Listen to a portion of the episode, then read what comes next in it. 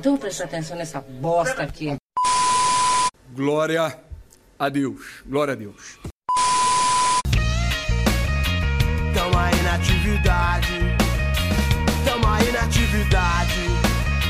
Jovens, nada na vida é tão Thiago Neves que não possa ser Diego Souza.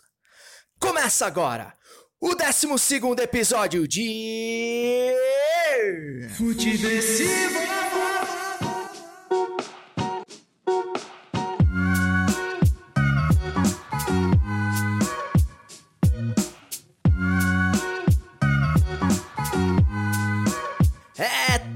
Atividade. Seja muito bem-vinda, seja muito bem-vindo. Eu sou César Cartoon e este é o Futiversivo de número 12 que chega aí no seu tocador de podcast em algum momento dessa sexta-feira, assim que eu conseguir de terminar de editar essa naba com alegria e a sagacidade de sempre tão necessárias para sobreviver à Brasileira dos novos tempos, um lugar onde chegar atrasado no Enem e virar um meme já não é a única preocupação do estudante de ensino médio no Brasil. Aliás, parabéns aí ao ministro da Educação, ainda ministro da Educação, pelo sucesso do, segundo ele, abre aspas, melhor Enem da história e fecha aspas, porque se esse for o melhor, imagine o pior. Lembrando que você pode e você deve entrar em contato com esse programa através do futeversivo.gmail.com, que é o e-mail oficial do Futeversivo, ou então ali pelo meu perfil do Instagram, arroba César Cartoon, Cartoon com U e M de Maria, lembrando sempre, onde a rapaziada tem preferido ali me dar os feedbacks e até fazer uma divulgação marota do Futiversivo. Então eu gostaria de agradecer muito Semana passada, por exemplo, grande Léo Sui, o Havaiana da Moca, meu brother lá de São Paulo, tirou um tempo para ouvir o Futiversivo e para fazer um storyzinho divulgando o episódio. E também o arroba Toca pro Bira, cara, que além de ter feito uma participação toda especial na semana passada, também tirou um tempo para divulgar o episódio, deu aquela moral. E não à toa, esse episódio do Futiversivo foi o mais ouvido da história do podcast. É, no período de uma semana, e para os padrões do Futiversivo é uma alegria muito grande porque a gente vem crescendo pouco a pouco, passo a passo, sem pressa, mas também pensando lá na frente em levar o Futiversivo a cada vez mais pessoas. Eu tenho certeza que eu vou conseguir isso. No programa de hoje, no episódio de hoje, teremos aí, ó, vamos falar de final da, da, da Copa São Paulo de Júnior, a final Galdéria da Copinha. É, Corinthians, para variar um pouco, o, o sonho parece ter acabado antes mesmo de começar. Tem o episódio lamentável da, da torcida do Fluminense no Fla-Flu, os gritos pra lá de escrotos. Enfim, daqui a pouco eu falo sobre isso. É, o tema realmente é desagradável, mas vamos ter que falar.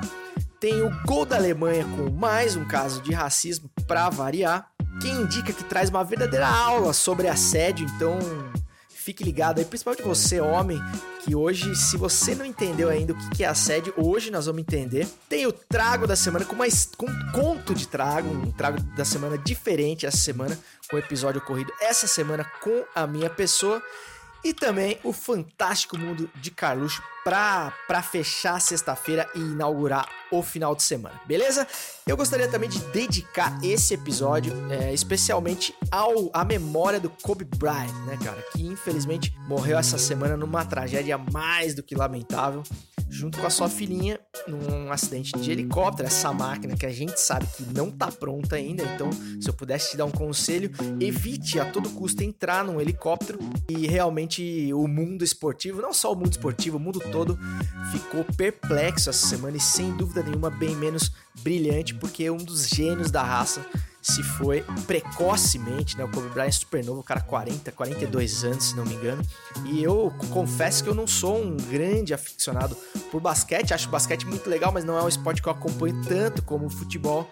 E fiquei impressionado com o tamanho da repercussão, a quantidade de pessoas que se manifestaram, que realmente ficaram chocadas, né, com, com o acontecido, foram pegas de surpresa. E realmente a gente começa, a gente consegue entender quem não acompanha tanto o tamanho, o peso da figura emblemática que era o Kobe Bryant, tanto pelo que ele conquistou dentro de quadra, nada mais nada menos que cinco NBAs, cara bicampeão olímpico, um dos caras mais jovens a ter entrado na NBA, enfim, recordes e mais recordes, mas também toda a filosofia de vida dele que realmente beirava a obsessão, né, cara?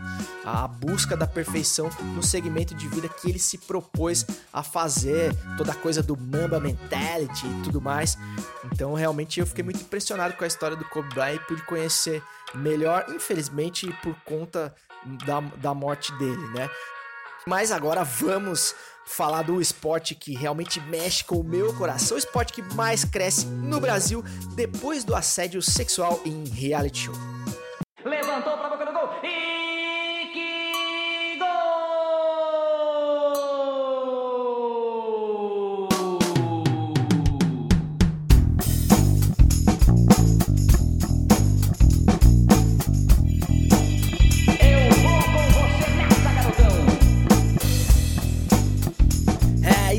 sempre, sempre com as bênçãos do mestre Osmar Santos. Que prazer que eu sinto toda vez que eu ouço essa narração emblemática do maior de todos, falando aí dos assuntos que cercaram o esporte bretão, tanto dentro quanto fora das linhas. Vou começar aí falando do Coringão, que já vai voltando ao normal depois de dar aquela bela iludida na torcida. O time começou muito bem, vencendo o primeiro jogo por 4 a 1 A fiel torcida já começou a pesquisar a passagem pro Qatar, né, mesmo, para fazer o financiamento.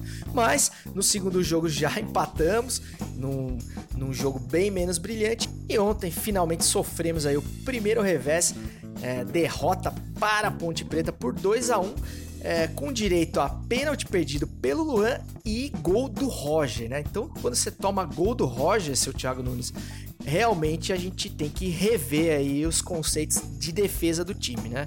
Longe de mim querer que o Corinthians volte aos velhos padrões de Carilli, né, de, de, de, retranca, mas realmente o time tá longe de estar pronto, nem poderia estar, a gente tá no comecinho de temporada, qualquer análise, tanto otimista quanto pessimista demais, seria precipitada, mas é, realmente é claro que anos e mais anos, quase uma década jogando do jeito que o Corinthians jogava, não poderia ser mudado em tão pouco tempo, então vai demorar um tempo ainda para o Corinthians se adaptar a essa nova filosofia de trabalho do Thiago Nunes. E eu espero que ele tenha tempo, né? E que a torcida tenha saco para aguardar isso acontecer e que essa transição não demore tanto, porque lá em Itaquera, meu amigo, a pressão é grande, o buraco é bem mais embaixo. E falando um pouco aqui da final da Copinha, da Copa São Paulo de Futebol Júnior. Aliás, Copa São Paulo não, né? Copa Rio Grande do Sul de Futebol Júnior, que teve um, um, ousado Grenal em pleno Pacaembu no aniversário de São Paulo. São Paulo comemorou aí seus 466 anos no último sábado, presenciou aí um Grenal disputado aí em terras paulistanas. Só faltou a rapaziada colocar uma costela de chão passar atrás do gol do Pacaembu, porque realmente a gauchada tomou conta do Pacaembu e foi uma grande final, né, cara? É, um a um no tempo normal e o Internacional aí, os coloradinhos ganharam o primeiro título do ano em cima do arquirrival na disputa por pênaltis. E um dos fatos que mais chamaram a atenção nessa final foi justamente a expulsão do zagueiro do Grêmio, o seu Alisson Calegari, que foi expulso por cometer o crime absurdo de comemorar o gol em cima do arquirrival junto da sua torcida, né, cara? É impressionante, não tô culpando o juiz, o juiz só cumpriu as regras do esporte, né? Mas o cara que inventou essa regra, com certeza nunca fez um gol nem numa pelada, cara, porque realmente você punir a maior alegria do futebol, o orgasmo do esporte, é de um, é de um nível de absurdo imensurável. O gol é algo sagrado no futebol, cara. O cara pode ter que subir na alambrada, tem que tirar a camisa, tem que fazer o que ele bem entender. Se tem algum segmento onde a gente pode falar que de fato o mundo está muito chato, né? Essa frase eu não gosto de usar porque ela geralmente é usada para relativizar grandes absurdos da humanidade, mas no quesito futebol e no quesito cartão vermelho para comemoração de gol, vale a gente dizer que tá chato o mundo que a gente tá vivendo, viu, cara? Infelizmente, o cara tem que segurar a onda na hora de comemorar o gol numa final de campeonato, o cara de 18 anos. Como é que você vai pedir isso para um cidadão? É um crime contra a humanidade expulsar um jogador nessa situação. E querendo ou não, pode ter afetado aí diretamente o resultado da partida. O Grêmio acabou ficando com um a menos, sofreu o empate e perdeu nos pênaltis. Então, olha onde a coisa vai parar. Não estou dizendo que o Inter não ganharia se isso não tivesse acontecido mais uma interferência externa de, um, de uma lei absurda, de uma lei estúpida, acabou aí talvez até manchando o resultado da final da Copinha, mas o Internacional não tem nada com isso, então parabéns aí ao Internacional pelo título da Copa São Paulo de Futebol Júnior e o Inter já pode meter a marra e botar essa estrela no peito, diferente do Palmeiras, não é mesmo? Mas falando agora de Paquembu, continuando no segmento Paquembu, vamos falar do Paquembu Gourmet, não é mesmo? Porque no meio de semana, falando em Palmeiras, o Palmeiras goleou o Oeste por 4 a 0 na última quarta-feira no New Paquembu, né? No, no Paquembu pós entrada da nossa querida Alegra Pacaembu, válido aí, jogo válido pela terceira rodada do Campeonato Paulista. É claro que todas as melhorias prometidas por essa maravilhosa concessionária ainda não aconteceram, foram apenas três dias né, da, da concessão, né, de que o, do, da mudança, né, onde o Pacaembu deixou de ser do povo, se despediu do, da população paulistana e de todo o país na final da copinha e passou a pertencer a uma, uma concessionária, passou a ter dono, né? Então essas melhorias ainda não chegaram, devem demorar, vão ter várias obras, mas os novos preços já chegaram, né? Esses já vieram no primeiro momento, foi a primeira atitude dessa nova gestão. Então, para dar um exemplo, o estacionamento que antes era gratuito passou agora a custar 70 talques, um sanduíche de costela que chega a 45 reais e o combo de hot dog maravilhoso por apenas 34 talques. E a justificativa, né, a grita foi geral nas redes sociais, porque é uma mudança drástica de preços. E o Procon chegou a acionar o Cinemark, que é a, a operadora agora dos bares do Pacaembu, e eles disseram que a operadora ainda não tem o know-how para trabalhar com estádio, eles estão acostumados a trabalhar com cinemas, né, onde a facada já é institucionalizada, né? Você vai, você vai assistir um filme hoje, você tem que praticamente deixar um rim na bilheteria do cinema para poder comer uma pipoca e tomar uma Coca-Cola, e eles estão implantando esse sistema aí de preços mais agressivos, digamos assim, para o estádio de futebol, mesmo que o serviço oferecido seja tão precário quanto antes. Então, parabéns aí, alegra Que nos próximos 35 anos vai proporcionar esse serviço aí inflacionado, diferenciado para quem puder pagar. Bom, mudando de assunto agora, mas ainda no quesito estádio, tem o episódio aí lamentável, vexatório protagonizado pela torcida do Fluminense também na última quarta-feira durante o Fla-Flu no Maracanã. A atitude foi tão bizarra que conseguiu ofuscar até mesmo o golaço de calcanhar. Deixa eu falar do golaço primeiro do Nenê, que pelo amor de Deus, hein, Nenê? Raspas de genialidade, de ousadia, de peladeirismo em pleno Fla-Flu. Não interessa se o time do Flamengo é o sub-20, o sub-12, o sub qualquer coisa, cara. Entrou com o time em campo, tá com a camisa oficial, tem súmula, tem juiz, tem bandeirinha. Tá valendo, é Fla-Flu e o Fluminense ganhou com gol de calcanhar do Nenê. Então, parabéns aí ao Nenê pela ousadia e por conseguir fazer coisas que poucos jogadores né, no, no, cenário nacional atual são capazes de fazer. Né? O Nenê realmente é um cara diferenciado, um cara que já não tá no auge das suas condições físicas, né? Um cara que pouco contribui no, no, no, quesito tático, né? Acaba custando mais um jogador de marcação para ter o Nenê em campo, mas ele com a bola no pé sabe realmente o que fazer e sabe tirar esses coelhos da cartola vez ou outra. Mas o fato que acabou roubando a cena no clássico foi realmente a, a, a manifestação aí criminosa da torcida do Fluminense. Não estou generalizando, não dá pra gente criticar toda a torcida do Fluminense, mas se ouviu um coro durante a paralisação, aquela paralisação pra rapaziada dar aquela hidratada, para dar aquela aquele susto no fígado. E enquanto houve essa paralisação, ouvia-se no Maracanã os gritos de time assassino direcionados a, ao time do Flamengo por conta da, da morte dos meninos do Ninho, fato ocorrido aí no começo do ano passado. Quer dizer, eu até inclusive falo sobre esse episódio dos Meninos do Ninho no Futiversivo 6, se você tiver de bobeira aí depois volte lá para ouvir, foi um episódio em homenagem à final da Libertadores, mas eu fiz questão de fazer o gol da Alemanha falando da situação ainda não resolvida com as famílias dos meninos mortos nesse episódio trágico.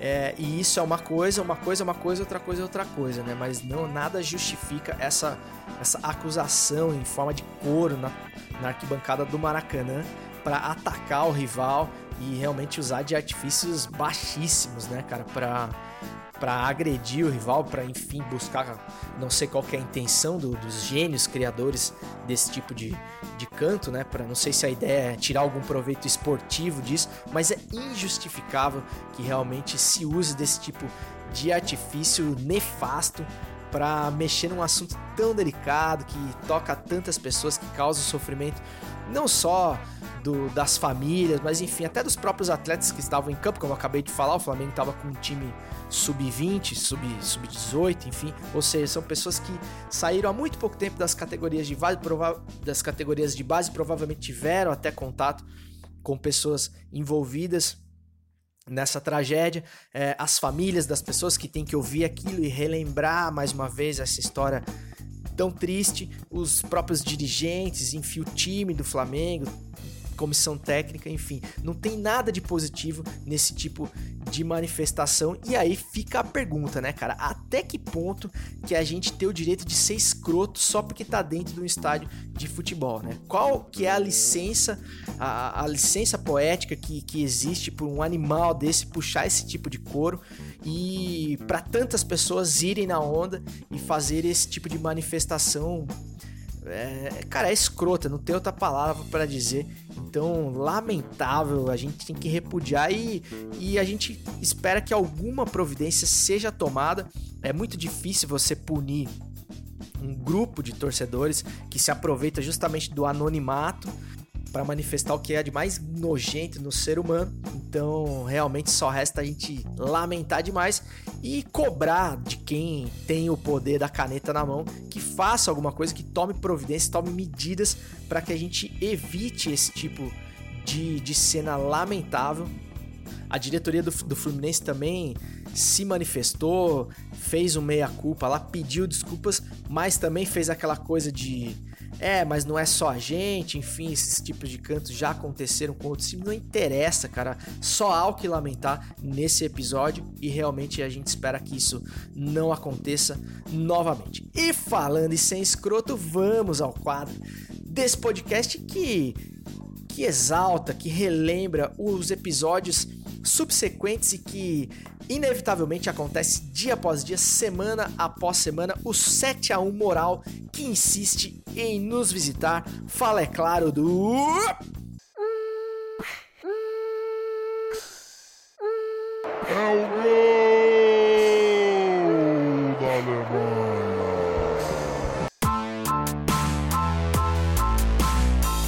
Lorena Vieira, mulher de Renan da Penha, afirma ter sido vítima de racismo no Itaú. De acordo com a Lorena, funcionários de uma agência do banco na Penha, zona norte do Rio de Janeiro, consideraram suas movimentações financeiras suspeitas. A jovem conta que foi levada pela Polícia Civil a uma delegacia. Abre aspas aí pra Lorena. Não é porque eu sou preta e humilde que eu sou criminosa. Fecha aspas.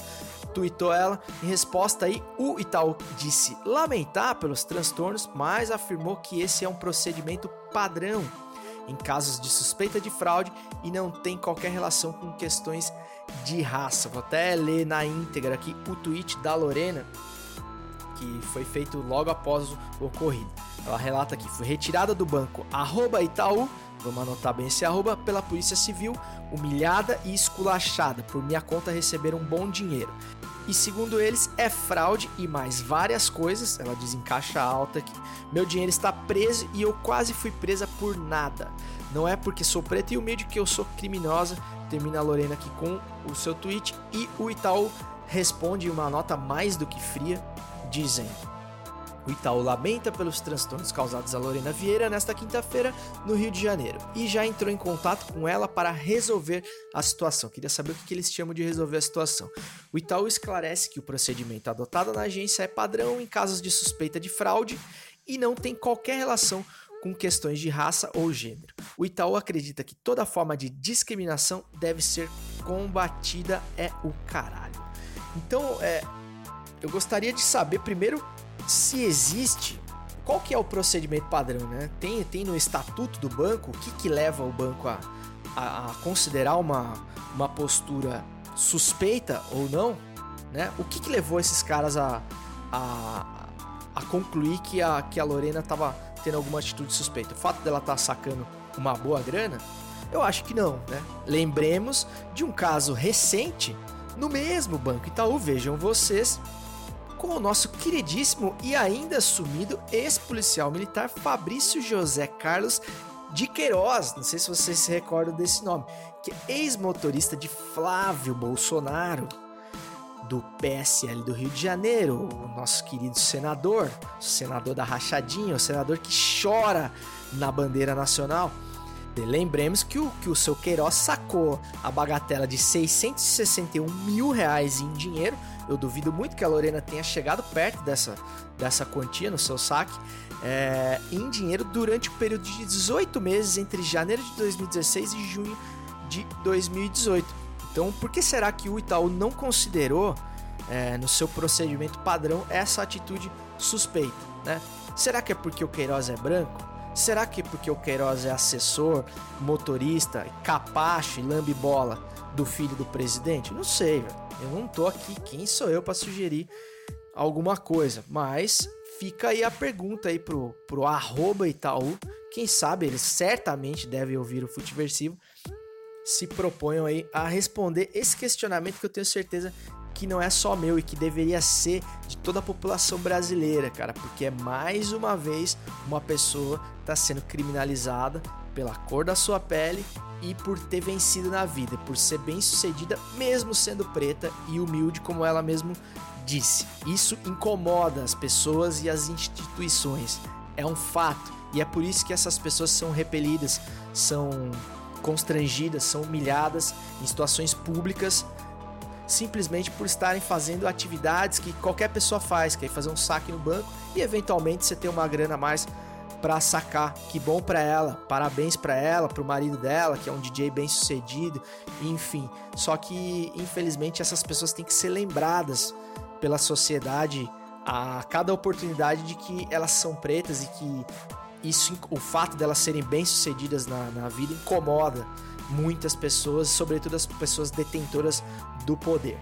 E eu espero aí que a, que a Lorena, seu marido, enfim, a sua família, metam um belo um processo no Itaú e arranque uma boa grana desse banco, porque a gente precisa tirar pelo menos alguma coisa de positivo, alguma lição desses episódios, né? Que se repetem, se repetem e realmente a gente engole seco, rola uma, uma indignação ali momentânea e depois a coisa esfria e nada acontece e essas coisas se repetem invariavelmente e realmente é de perder a esperança que o câncer do racismo um dia será curado, né, cara? Esse tumor realmente ainda vai levar a humanidade pro buraco. Quem indica?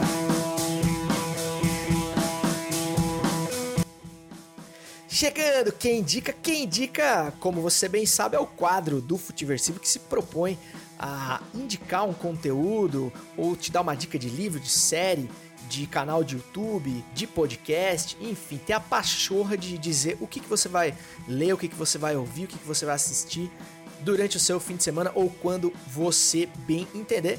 E o que indica de hoje é para falar de um assunto bem recorrente e um assunto que é, ficou muito em voga essa semana por conta dos nossos heróis do Big Brother Brasil, não é mesmo? Falo aqui do Jojoca, cara, um perfil de Instagram muito legal, um perfil que você tem que seguir, sobretudo você homem, você, você boleiro aí que consome o Futiversivo, eu diria que a Jojoca tem um conteúdo didático para macharada, né? É, claro que o conteúdo dela não é não é direcionado a, a, nenhum gênero em específico, mas enfim, a Jojoca ela fala muito de esporte, né? Ela tem um canal no YouTube muito legal também, que é o canal Vamos Junto, onde ela fala de atividade física, qualidade de vida, corrida, mas para pessoas normais, digamos assim, né? Um canal que de fato te incentiva a tomar uma atitude diferente, a enfim começar a sair da inércia, mas sem paranoias, né? Sem sem tá atrelado àqueles padrões inalcançáveis, tanto de beleza quanto de forma física, quanto de dieta, enfim, aqueles, aqueles perfis que acabam mais te desestimulando do que estimulando, né? Ela, ela mostra ali com os próprios exemplos da vida dela que você pode sim ter uma qualidade de vida melhor, mas sem paranoias, e ela também é uma mina muito engajada, fala muito sobre a questão do empoderamento feminino, é uma, é uma militante mesmo da causa e fala de uma maneira muito, muito sensata e muito de boa também, mesmo falando de um assunto tão delicado e que, e que influencia na vida de tantas mulheres no mundo inteiro. E eu indico mais especificamente um, um vídeo dela, que é do dia do dia 27 de janeiro. Aliás, 27 de janeiro, aniversário do seu Benê, o meu progenitor, 72 anos. Parabéns, seu Benê. Já me manifestei ali nas redes sociais que ele não acompanha porque ele não tem internet, mas enfim, o que vale é a intenção, não é mesmo? Parabéns, seu Benê, pequeno parênteses, mas esse vídeo do dia 27 dela realmente é, é praticamente assim, ó, é, um, é um tutorial do que, que é assédio sexual para os que ainda têm dúvidas, né? Depois, para quem assistiu aí o, o Big Brother Brasil dessa semana, eu confesso que eu dou uma bela de uma espiada, de vez em quando considero o Big Brother Brasil um, conteúdo de cultura da mais inútil, a gente não tem a menor dúvida disso, mas é um laboratório humano e eu gosto de, de confesso que eu gosto ali de observar realmente como é que as pessoas agem sob pressão, sobre essa coisa do confinamento, enfim. Quando eu acho que tá legal, eu assisto, quando eu acho que não tá legal, eu não assisto. Mas o que importa é que realmente tem rolado umas acusações e acusações para lá de, de procedentes cometido por um dos participantes, o, o, falo mais especificamente do ginasta e boçal Petrix Barbosa, que foi acusado de assédio mais de uma vez por suas atitudes dentro da casa do Big Brother Brasil 20 claro, como é um reality show, tem mais, tem provas fartas, né, em vídeo das atitudes dele que são realmente muito reprováveis, né? Na, na madrugada da primeira festa do líder ali, o ginasta apareceu abre aspas, sarrando, fecha aspas, suas partes íntimas na cabeça da Fly Slane, que estava sentada no chão da sala, né? Então, pô, o que, que leva um cidadão a esfregar o saco na, na nuca de uma pessoa sem o, sem o consentimento, né? E não foi a única vez, né? Ele também deu uma bela uma patolada no peito ali de outra menina, aproveit se aproveitando do fato da mina tá bebaça, enfim, ah, episódios assim lamentáveis, realmente eu, eu não sei porque que eu me presto também a, a ficar assistindo isso, mas enfim, esse é um outro assunto. Mas o fato é que muitas pessoas acusaram o golpe, se manifestaram nas redes sociais, mas a, a cada atitude imbecil vem algum imbecil para tentar relativizar e também defender, né? E não foi diferente com as atitudes dele, então veio um monte de gente querer chamar de mimimi, querer dizer que não é bem isso.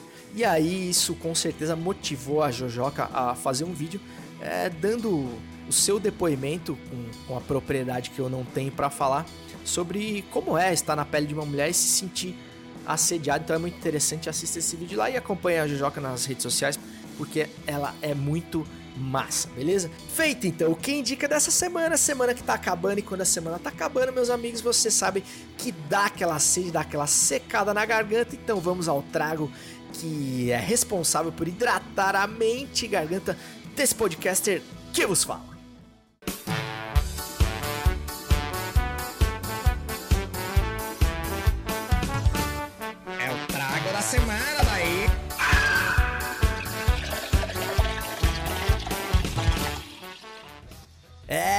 Trago da semana. Essa semana o trago da semana é diferente. Não vou falar de nenhuma cerveja específica, nenhum rótulo de cerveja que tenha me chamado a atenção. Essa semana não tomei nenhuma cerveja diferente. Essa semana vou ser bem sincero para vocês. Mas isso não significa que eu não tenha tomado cerveja. Aliás, longe disso.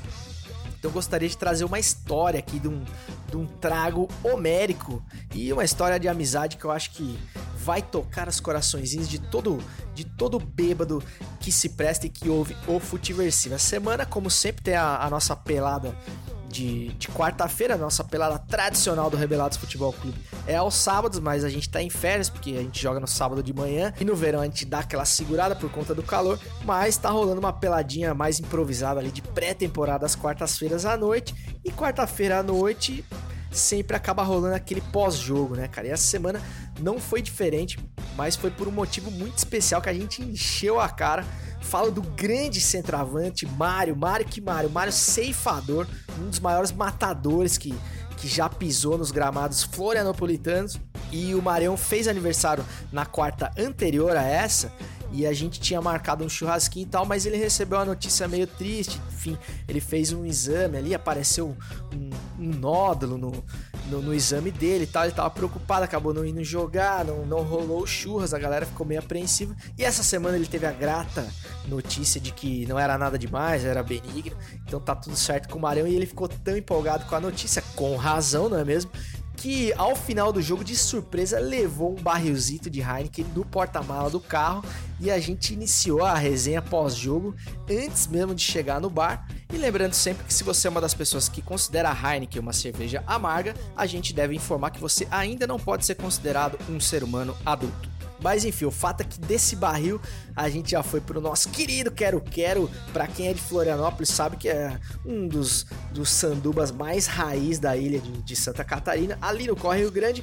E o bar acabou se fechando um pouco mais cedo do que a gente imaginava, por volta de meia-noite e meia. Só que a empolgação era tanta para brindar a vida e a saúde do nosso amigo que tivemos que dar aquela esticada à conveniência logo ao lado, que essa não fecha. Então fica a dica quando você quiser beber sem ser incomodado, vá a um estabelecimento 24 horas, foi o que a gente fez e acabamos estendendo a quarta-feira até quinta, não é mesmo?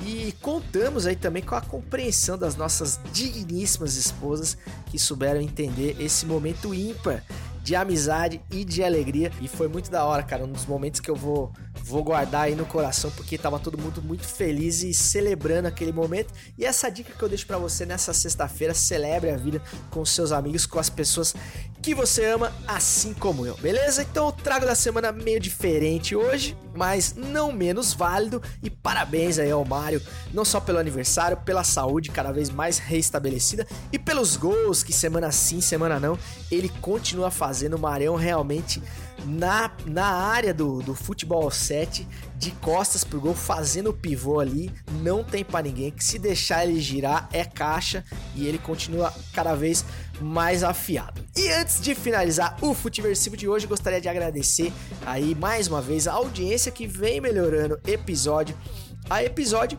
e solicitar a você que chegou até aqui é, eu imagino que você esteja gostando do conteúdo para me aguentar aqui por mais de 40 minutos. Então eu peço que você é, siga o Futiversivo aí no Spotify ou na sua plataforma de podcast preferida e que recomende, quem sabe, o Futiversivo para um amigo, para quem ainda não conheça, para que a gente consiga é, levar a mensagem do Futiversivo a cada vez mais pessoas, beleza? Outro recado importante é que na próxima semana, cara, não teremos é, um novo episódio de Futiversivo. Eu viajarei a São Paulo novamente na sexta-feira para compromissos profissionais que é, muito em breve informarei os senhores aqui coisas muito legais que estão acontecendo. Vou, vou para São Paulo e vou viajar justamente na sexta, que é o único dia que eu tenho disponível para gravar o Futiversivo. A sexta-feira é o dia oficial de gravação e edição do podcast. Então, realmente não vou conseguir gravar na próxima sexta. Peço desculpas aí ao raro ouvinte do Futiversivo, mas é por um ótimo motivo. E aí voltamos na sequência com um episódio novo e com muitas novidades, eu espero. Beleza? Então vamos adentrar agora, antes de finalizar o episódio 12, no fantástico mundo de Carlos. O fantástico mundo de Carluxo. Quem conhece os segredos da imaginação não se perde, perde a razão. Bom, Fantástico Mundo de Carluxo é um quadro realmente que vem sofrendo aí com, com o bloqueio criativo de Carlos Bolsonaro, que já foi bem melhor, mas bem melhor no Twitter. Realmente agora o Carlos Bolsonaro tem se limitado a, a reproduzir as benfeitorias do governo do pai. A impressão que a gente tem acompanhando o Twitter do Carlos Bolsonaro é que realmente é, o pai dele é presidente da, da Noruega, da, da, enfim, da Dinamarca, de algum país realmente onde as coisas dão muito certo, porque eu gostaria muito mesmo que tudo que ele posta ali fosse verdade. Mas eu tenho sérias dúvidas de que realmente não sejam mais devaneios desse mundo louco, dessa cabeça maravilhosa, desse new pensador, desse representante aí do Olavo Planismo Juvena do Brasil, que é Carlos Bolsonaro. Mas como o futebol e a política são esportes coletivos, não é mesmo? Quando o Carlos Bolsonaro tá na baixa, sempre tem alguém para substituí-lo, para produzir as pérolas Olavo Planistas que você tanto espera na sua sexta-feira. Então eu vou mais uma vez homenagear aí o ministro, ou ainda ministro da Educação, Abraham Heintraub, com um tweet premonitório acerca dos resultados do Enem. Abre aspas para o Abraham. Houve inconsistência no gabarito de algumas provas do Enem 2019 e, por isso, candidatos foram surpreendidos com os resultados de suas notas.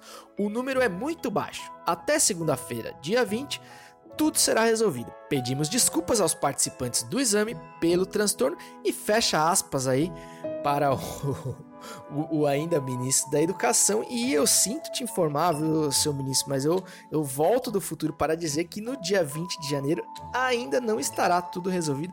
Aliás, a, a naba do Enem está longe de ser resolvida e realmente é, é um absurdo que, que todos os estudantes, os estudantes de um país inteiro, tenham que ficar nas mãos da competência administrativa desse boçal que está à frente de uma das pastas mais importantes do país.